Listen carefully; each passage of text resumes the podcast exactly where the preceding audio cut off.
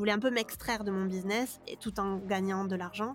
Euh, arrêter de vendre mon temps. Donc j'ai eu cette idée-là, j'ai commencé à faire du coaching individuel pendant euh, près de neuf mois pour bien cerner, tu vois, les besoins euh, de, mon, marché. Et après, j'ai créé l'école des profs. Quand j'avais pas d'attente, tu vois, hyper poussée, ben, j'étais surprise et en plus je vivais le lancement de manière beaucoup plus sereine. Arrêter de vendre son temps tout en gagnant plus, c'est ce que Charlène a réussi à faire en moins de deux ans. Elle est passée de prof de langue qui vendait son temps mentor des profs en ligne. Sa mission est de les aider à vivre des cours en ligne tout en trouvant des clients plus facilement. Dans cet épisode, tu découvriras comment Charlène a réussi à vendre les 12 places de sa bêta en seulement 48 heures. Ensuite, pourquoi elle a décidé de proposer une formule avec et sans accompagnement. Et enfin, ce qui fait la différence pour elle et qui lui a permis d'accompagner plus de 100 clients en seulement 18 mois. Et ça, c'est seulement une partie de notre discussion. Je te laisse découvrir tout ça dans un instant. Bienvenue sur Le Bout du Tunnel, le podcast où vous apprendrez tout sur les lancements d'entrepreneurs inspirants. Je suis Kevin Pem, j'accompagne les coachs et les formateurs à performer grâce au tunnel de vente. Et dans ce podcast, vous allez découvrir leur retour d'expérience et leurs challenges du quotidien. Mais vous obtiendrez aussi leurs conseils d'experts sur ce qui marche vraiment. Parce que bon, les interviews d'entrepreneurs qui font des millions, c'est bien, mais connaître la réalité du marché à votre échelle, c'est encore mieux. Bref, je suis là pour vous aider à voir le bout du tunnel. Salut Charlène, bienvenue à nouveau sur le podcast. Pour ceux qui nous écoutent depuis pas longtemps, Charlène est intervenue pour partager un petit peu euh, son parcours en tant que euh, prof de FLE et nous partager un petit peu des tips sur comment trouver des clients, etc. Donc n'hésitez pas à aller écouter l'épisode. En quelques mots, Charlène, est-ce que tu pourrais te présenter à nouveau? Bien sûr. Alors déjà, bonjour à tout le monde. Euh, je suis très contente d'être euh, invitée à nouveau sur ce podcast. Et euh, pour me présenter, du coup, bah, je vais un petit peu redire ce que j'avais dit sur le premier épisode. je m'appelle Charlène. je suis résidente à Barcelone depuis pas mal d'années maintenant. À la base, je suis prof de FLE. Donc le FLE, c'est le français langue étrangère. C'est le fait d'enseigner le français à des étrangers, du coup. Et depuis deux ans maintenant, enfin depuis quatre ans, je suis à mon compte complètement. J'ai d'abord monté mon école de langue en ligne. Et ensuite, j'ai un petit peu dévié vers l'entrepreneuriat à 100% parce que j'ai créé une école pour les profs, pour les accompagner à mon tour. Ok, c'est beaucoup trop cool ce que tu fais. En tout cas, moi, ça fait un, un moment que je te suis, du coup, depuis qu'on se connaît. Et moi, de ce que je vois, tu es quand même une autorité sur ton marché, si ce n'est l'autorité de ton marché. Euh, toi-même, tu m'as dit qu'il n'y avait pas beaucoup de concurrents qui faisaient exactement euh, ce que tu fais toi, euh, en tout mm. cas sur la partie entrepreneuriale, donc ça c'est cool. Donc tu as créé l'école des profs il y a à peu près un an maintenant, un peu plus d'un an, c'était en été 2021. Comment est-ce que tu es venu l'idée pour ce programme? Alors en fait, j'enseignais à mon alors ça fait maintenant presque dix ans que j'enseigne en tout et pour tout et j'enseignais depuis quand j'ai créé quand j'ai eu l'idée de créer l'école des profs j'enseignais depuis longtemps depuis genre sept ans un truc comme ça et je me suis dit j'aimerais bien passer à autre chose parce que c'est pas que ça me commençait à, enfin pas que ça commençait à m'ennuyer l'enseignement mais je voulais un petit peu passer à autre chose je voulais diversifier mes revenus et surtout en fait je voulais réduire le temps que je passais devant mon écran face à un élève. J'en avais un petit peu marre, tu vois, d'être toujours, de devoir toujours vendre mon temps. En fait, c'est ça. Et, euh, et je sais pas, en fait, je me souviendrai toujours cette, de cette journée. J'étais chez mes parents en France, dans le jardin, et j'ai eu une illumination, tu vois, et je me suis dit, ah mais en fait, il faut que j'aide les profs à faire ce que moi j'ai fait. Parce que j'avais une école de langue déjà qui fonctionnait très très bien à ce moment-là. J'avais déjà des profs qui travaillaient dans mon équipe, tu vois, donc j'avais déjà une base hyper solide. Et je me suis dit, je sais qu'il y a beaucoup de profs qui galèrent, qui savent pas comment faire. Ben, pourquoi est-ce que je les aiderais pas à mon tour, tu vois? Donc j'ai eu cette idée-là, j'ai commencé à faire du coaching individuel pendant près de neuf mois pour bien cerner, tu vois, les besoins de, mon, de mon marché. Et après, j'ai créé l'école des profs. Ok, c'est hyper intéressant. Donc si je comprends bien, d'abord, avant de créer l'école des profs, tu es quand même passé par la case coaching individuel pour être sûr du cheminement, de la roadmap un petit peu que tu voulais créer, être sûr qu'il y a une demande et un peu préétablir la façon dont tu vas transmettre cette roadmap. C'est ça. En fait, pour moi, c'était important d'aller à la rencontre de, de, potentiels euh, euh, clients, tu vois, pour pouvoir vraiment les comprendre et du coup baser ma communication sur, leur, euh, sur leurs problèmes. au début, j'avais pas vraiment l'idée, tu vois, de créer une formation parce que je savais pas du tout comment faire. Et moi qui vendais mon temps avec mes cours, bah, je me suis dit, pour moi, c'était le système le système qu'il fallait faire, quoi, tu vois? Donc j'ai vendu du, coaching individuel. Et pareil, au bout de, six mois, ça me fatiguait parce que je voulais vraiment arrêter, tu vois? Enfin, je voulais passer, je voulais un peu m'extraire de mon business et tout en gagnant de l'argent. Euh, arrêter de vendre mon temps et en fait c'est ce que je continue à faire donc je me suis dit bah, il va falloir que je trouve un autre euh, un autre système et c'est là en fait où j'ai euh, que j'ai que j'ai réfléchi à, créer une, une, une, formation avec un accompagnement est-ce que du coup, le coaching individuel que tu avais, euh, c'est exactement la même chose qu'on va retrouver dans l'école des profs, mais au format groupe, ou est-ce qu'il y a eu des changements derrière? Euh, le coaching individuel, individuel c'était vraiment un, disons, un chemin, tu vois, euh, du point A au point B, alors que le, les, les coachings de groupe qui à l'intérieur de l'école des profs, ça va vraiment être euh, selon ce que les profs ont en tête, les problématiques actuelles des profs, et c'est pas forcément un chemin, tu vois, qui t'amène de, de A à B.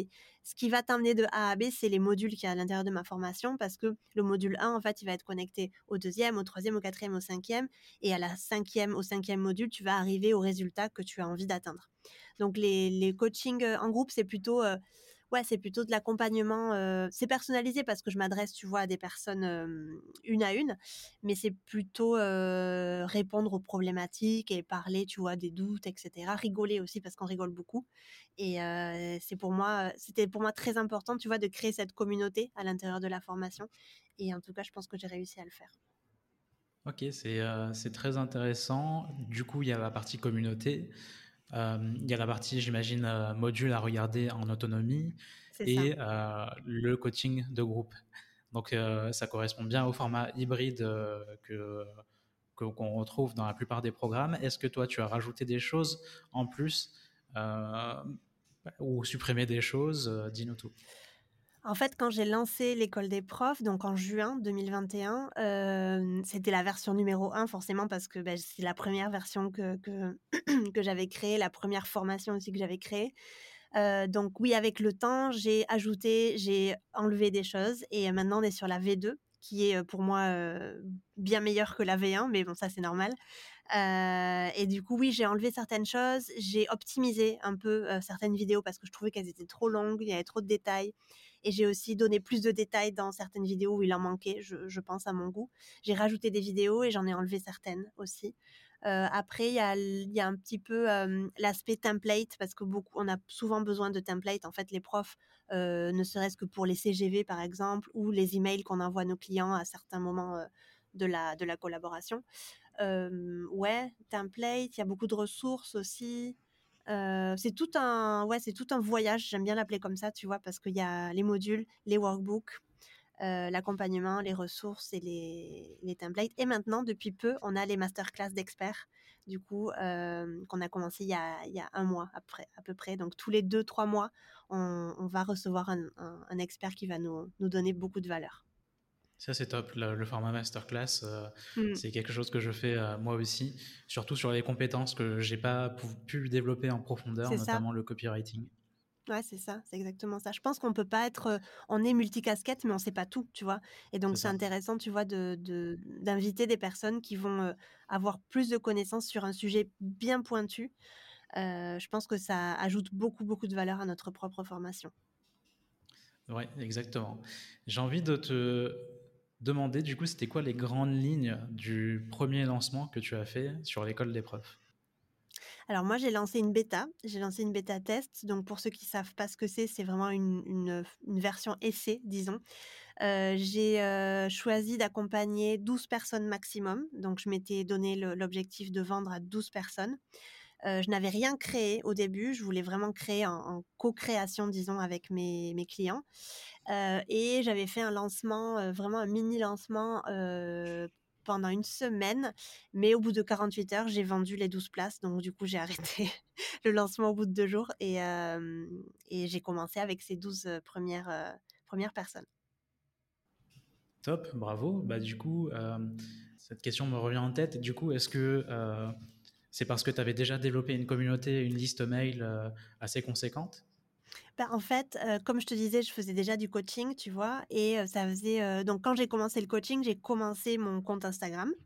Donc en fait, si tu veux, j'alimentais pas mal le compte Instagram avec, bah, ce que j'entendais pendant les coachings, tu vois, individuels, par exemple. Ça, ça m'aidait énormément et c'est vrai que j'étais beaucoup présente. J'ai toujours été très à l'aise, tu vois, devant la caméra et avec les réseaux sociaux. Donc pour moi, c'était très, mmh, très normal, tu vois, de faire des stories et cetera et je pense qu'en fait, pendant, disons 9, 8-9 mois, j'ai réussi à créer cette relation, cette confiance avec, les les abonnés d'Instagram et un petit peu avant le lancement de l'école des profs, j'ai commencé à envoyer une newsletter, mais j'avais, heu, pareil 20-30 personnes, hein, à l'intérieur, c'était vraiment, très, très peu. J'ai commencé à donner de la valeur en newsletter et principalement, c'était ça, hein, newsletter et visuel, enfin publication sur Instagram. Pas pas pas grand chose D'accord, un. Ouais. mois, un mois, c'est ça, avant? Peut-être un mois, je me souviens pas trop, mais peut-être un mois un mois, 2 mois avant, je commençais déjà à envoyer des emails pour préparer un petit peu les les personnes et leur dire qu'il y allait qu'il y avait enfin, j'étais en train de préparer quelque chose. Ça, c'est top. Du coup, c'est quelque chose que je conseille aussi euh, à mes clients, aux entrepreneurs qui souhaitent faire euh, un premier ou un énième lancement. C'est de toujours faire un pré-lancement avant où vous Mmh. allez réchauffer l'audience. C'est Et c'est ce que tu as fait du coup.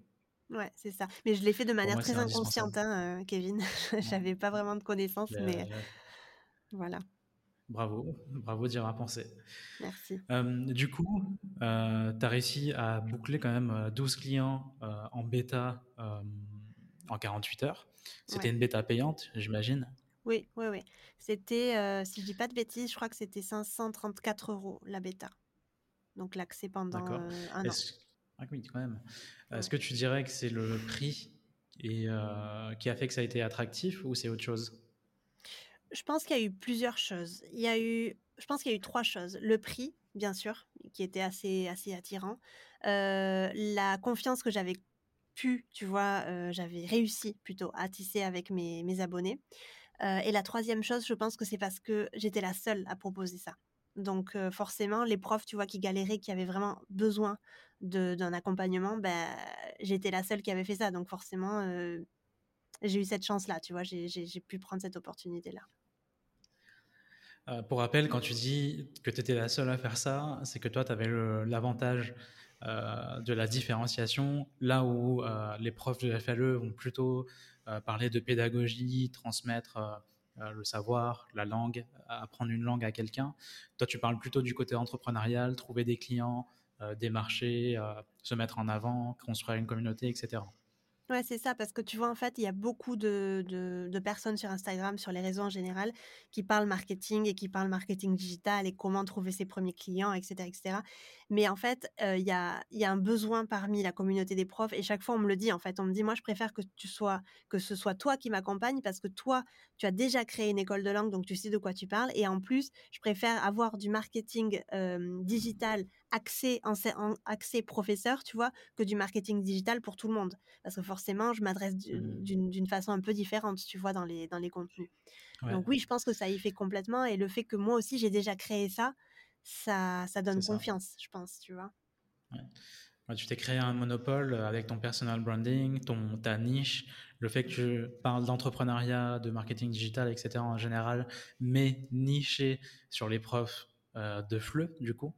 Mmh. ça, c'est une niche euh, hyper spécifique. Je pense que ça, ça change la donne, du coup. Et euh, je pense que, bah, du coup, tu dois avoir un monopole euh, sur cette, sur cette micro-niche, si on peut appeler ça comme ça. Bah, écoute, je sans enfin, sans vouloir, oui, me jeter des fleurs, je pense que oui, j'ai enfin, je suis assez reconnue dans cette niche-là et et parce que je le travaille aussi, tu vois? Ça fait, plus d'1 an et demi que je je suis là non, ça fait même 2 ans maintenant que j'ai commencé les Mm. les les coachings. Ça fait 2 ans que j'ai ce cet Instagram-là. Donc enfin, je travaille Ouais. pour, tu vois, avoir, ce genre de reconnaissance-là.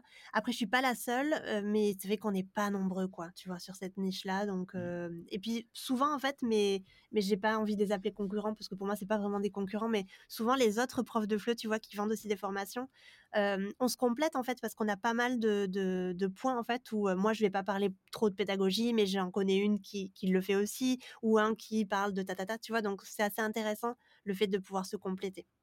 Ouais, je reviens sur la notion de euh, ça fait longtemps que tu fais ça.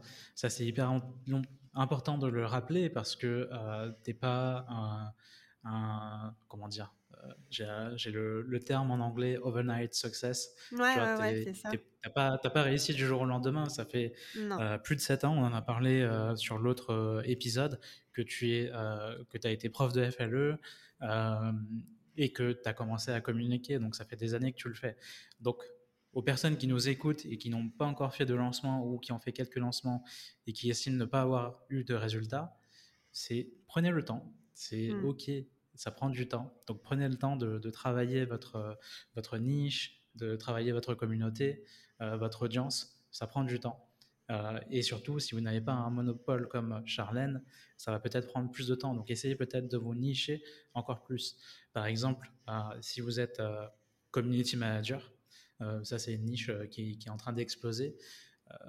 essayez de vous nicher encore plus. Par exemple, community manager pour les restaurateurs ou community manager pour les les restaurateurs, mais plus street food, par exemple. Là, c'est ultra niché. Et là, derrière, tu vas te distinguer. Exactement, c'est ça. Après, tu vois, des fois, on a souvent peur de, de trop se nicher, parce qu'il y a souvent cette, question, mais est-ce que si je me niche trop, euh, je vais quand même arriver à trouver des clients? Donc, il y a toujours un petit peu ça qu'il faut euh, prendre en compte, tu vois. Mais, euh, mais en général, je suis assez d'accord avec toi, et j'encourage du coup tous les profs à se nicher un minimum, parce que sinon, c'est un peu difficile, quoi. Mmh. Moi, je pense qu'on ne peut pas trop se nicher. Après, bon, ça ne faut pas aller dans l'excès non plus, mais par exemple, j'étais avant de te rencontrer, je ne savais même pas ce que c'était le FLE. Et je ne mmh. savais pas qu'il y avait des profs de FLE et qu'il y avait mmh. euh, une école de profs, par exemple, sur cette niche-là. Euh, donc on peut, on peut vraiment trouver de tout et je pense qu'on peut... Euh, il y a plein de sous-niches qui sont encore trop peu exploitées. Mmh, c'est vrai, tout à fait. J'ai envie de parler un petit peu de, de résultats. Aujourd'hui, on est quand même à plus de, de, un an, un an et demi. Du coup, tu nous as dit de, de ton lancement initial. Euh, de l'école de profs. Aujourd'hui, euh, tu as accompagné combien de personnes dans l'école des profs? Euh, Autour de 100 à peu près. 100. Donc, est-ce qu'ils ont accès à vie à la plateforme ou c'est un accès sur un an? Au début, c'était un accès sur un an et maintenant, j'ai un peu changé la donne et les modules vont être du coup accessibles à vie. Pas l'accompagnement, mais les modules, oui. D'accord. Juste les modules, pas euh, par la communauté, les coachings, etc. Non, parce qu'en fait, moi, j'ai vraiment euh, à cœur, tu vois, d'accompagner un nombre limité de personnes à l'année. Donc maintenant, je, je, oui, je donne l'accès aux modules à vie. C'est pour ça aussi que j'ai créé un deuxième produit qui est foncièrement le même, mais sans accompagnement. Donc les personnes qui veulent avoir accès à l'école des profs un peu moins cher, euh, ils peuvent prendre l'école des profs, mais ne pas avoir accès à l'accompagnement parce que bah, enfin, simplement parce qu'en fait, moi, je veux pas accompagner plus de, plus de 100 personnes à l'année, tu vois? donc j'essaye de limiter à ce moment à ce à ce niveau-là. Du coup, 100 personnes sur, un an, un an et demi, c'est top comme résultat, bravo. Merci. est-ce que, tu dirais qu'il y a une ou deux choses qui ont été game changer et qui ont vraiment bien fonctionné, pour, pour tes lancements, pour, générer des clients? Je vois régulièrement que tu fais des opérations pour essayer de, euh, de pérenniser les ventes tous les mois. Est-ce qu'il y a un ou deux trucs qui ont vraiment euh, marché à tous les coups ou qui, a, qui ont tout changé? Ouais. Alors en fait, il faut savoir que à contrario d'autres euh, d'autres formateurs, moi je ferme pas les portes de ma formation, donc c'est pas en, c'est pas en cohorte en fait. Je ferme pas les portes de l'école des profs. Tous les profs qui veulent rejoindre l'école des profs, ils peuvent la rejoindre quand ils en ont envie. Donc je mets pas forcément ce côté d'urgence, tu vois, en, place. Mais par contre, je fais des lancements à l'année, donc j'en fais deux à trois à l'année. Et ce qui a été très game changer, ça a été la masterclass que j'ai faite en. Enfin, j'ai essayé de, commencer les masterclass en juin de cette année 2022. Et pour moi, ça a été vraiment incroyable parce que déjà, moi, je me suis sentie hyper à l'aise et j'ai adoré cette expérience-là et je compte la renouveler. Et j'ai vu qu'il y avait de gros résultats en fait après, après la mise en place de cette, de cette masterclass. Donc, je conseille vraiment à tout le monde de tester ce, système-là si on est à l'aise, parce qu'il y a des personnes qui vont pas être du tout à l'aise. Hein. Mais moi, en tout cas, j'ai adoré et je compte en refaire. C'est vrai que la masterclass, c'est euh, aussi euh, mon format chouchou. C'est euh, mmh. celui que je fais le plus avec mes clients et celui que j'enseigne.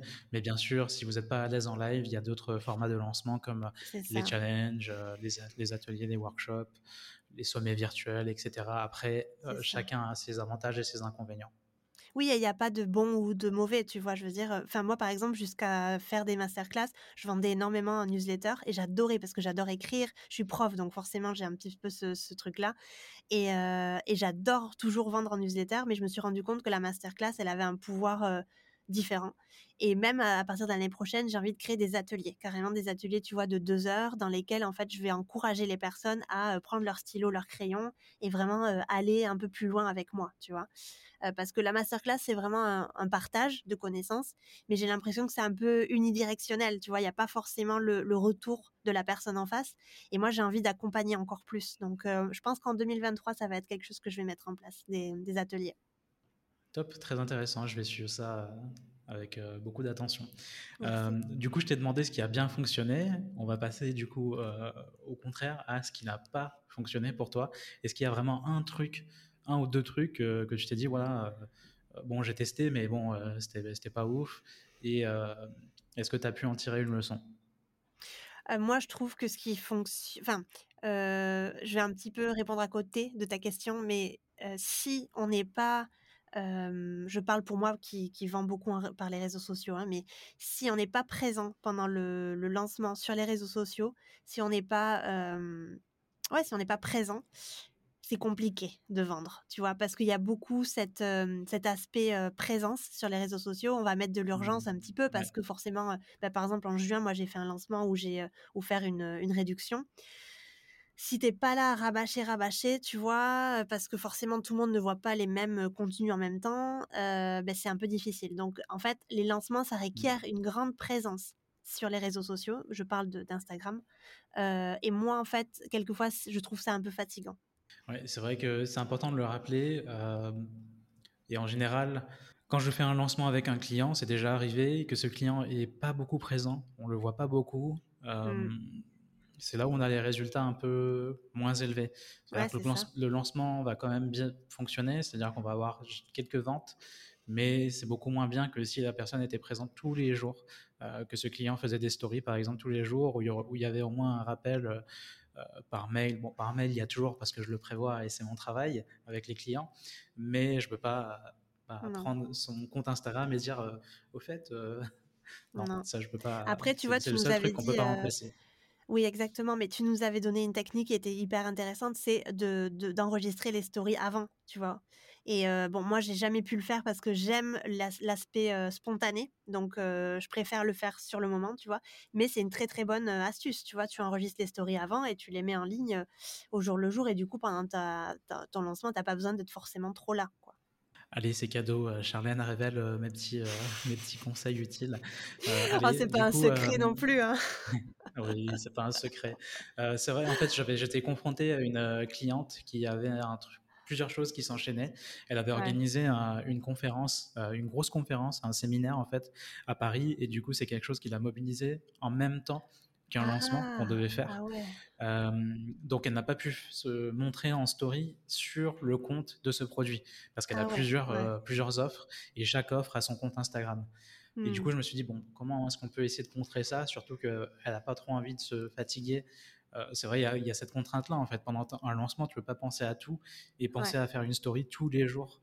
Donc, le mieux, c'est pour moi d'enregistrer et de créer tous les contenus, en fait, en amont du lancement. Donc, tous les emails, tous les contenus des réseaux sociaux et les stories, typiquement. Les filmer en une traite. Euh, après, si tu ne peux pas faire ça, au moins préparer les idées. Comme ça, le, au jour le jour, tu n'as pas besoin de réfléchir et te dire je vais parler de quoi aujourd'hui? Rien que déjà euh, faire une liste et écrire euh, ce dont tu as envie de parler, ce que tu vas mettre en avant, ça va beaucoup t'aider. Carrément, je suis d'accord avec toi. Ouais. Si tu devais retenir une leçon de tous tes lancements ou tout ce que tu as pu mettre en, en- en application pour dynamiser un petit peu tes ventes, ce serait quoi? Ne pas être trop, hem, attaché aux résultats et je m'en suis rendu compte, en fait, quand j'avais de grandes attentes sur mes sur mes lancements et quand je suis pas arrivée à ces numéros-là, à ces à ces chiffres-là, Ouais. j c'était un peu la descente aux enfers. Mais quand j'avais pas d'attente, tu vois, hyper poussée, j'étais des fois, j'étais surprise et en plus, je vivais le lancement de manière beaucoup plus sereine. Donc oui, j'ai appris ça avec le temps. Ça, c'est un, très très bon conseil. C'est quelque chose que je me suis répété aussi plusieurs fois. C'est quand tu es mmh. détaché un petit peu des résultats, que tu vas obtenir les meilleurs résultats, quand tu n'as pas d'attente ou que tu ne te mets pas de pression. Euh, par exemple, avec un client, on va faire un lancement. Bah, comme euh, Après, bon, avec certains des clients que, que je travaille, c'est plus facile, entre guillemets, parce que euh, ça représente pas 100% de ses revenus. Derrière, il a quand même un matelas avec d'autres offres, etc. Donc, si tu fais, euh, si tu obtiens de moins bons résultats sur un lancement, c'est OK. Alors que euh, peut-être certains auditeurs qui nous écoutent euh, misent tout sur un produit et du coup vont avoir des attentes énormes par rapport à un lancement. Et Là, il y a deux choses à retenir, c'est qu'il ne faut pas tout miser sur un seul produit et une seule offre. Il mm. faut quand même avoir d'autres choses à côté. Par exemple, moi, j'ai Boost sur Launch, mais j'ai aussi des accompagnements. Enfin, une cliente, par exemple, que j'accompagne sur le long terme et potentiellement des coachings, des petits coachings à côté. Donc j'ai quand même euh, un revenu euh, stable euh, hors lancement. donc ça, c'est ce que je, conseillerais. Et après, bien sûr, comme tu dis, essayer de se dire, OK, en fait, je dirais même anticiper en fait le fait que ça ne fonctionne pas. Mm. tu te dis, OK, ça fonctionne, OK, c'est cool, mais si ça fonctionne pas, qu'est-ce que je pourrais faire derrière et qu'est-ce que ça voudrait dire? Et puis c'est pas la fin du monde parce qu'il faut faire des erreurs aussi quand on est entrepreneur, tu vois, pour que ensuite pour pour rectifier et comprendre un petit peu ce qui a pas marché et pour aller un peu plus loin. Donc faire des erreurs, c'est aussi avancer, tu vois, je pense. Oui, c'est ça. Pour moi, il n'y a pas de, de meilleur apprentissage qu'en faisant et en faisant des erreurs. C'est comme ça qu'on apprend. Comme exactement. On arrive à la question signature du podcast. Si demain on t'offre une minute d'audience télé juste avant Colanta pour donner un conseil précieux à des entrepreneurs, tu leur dirais quoi?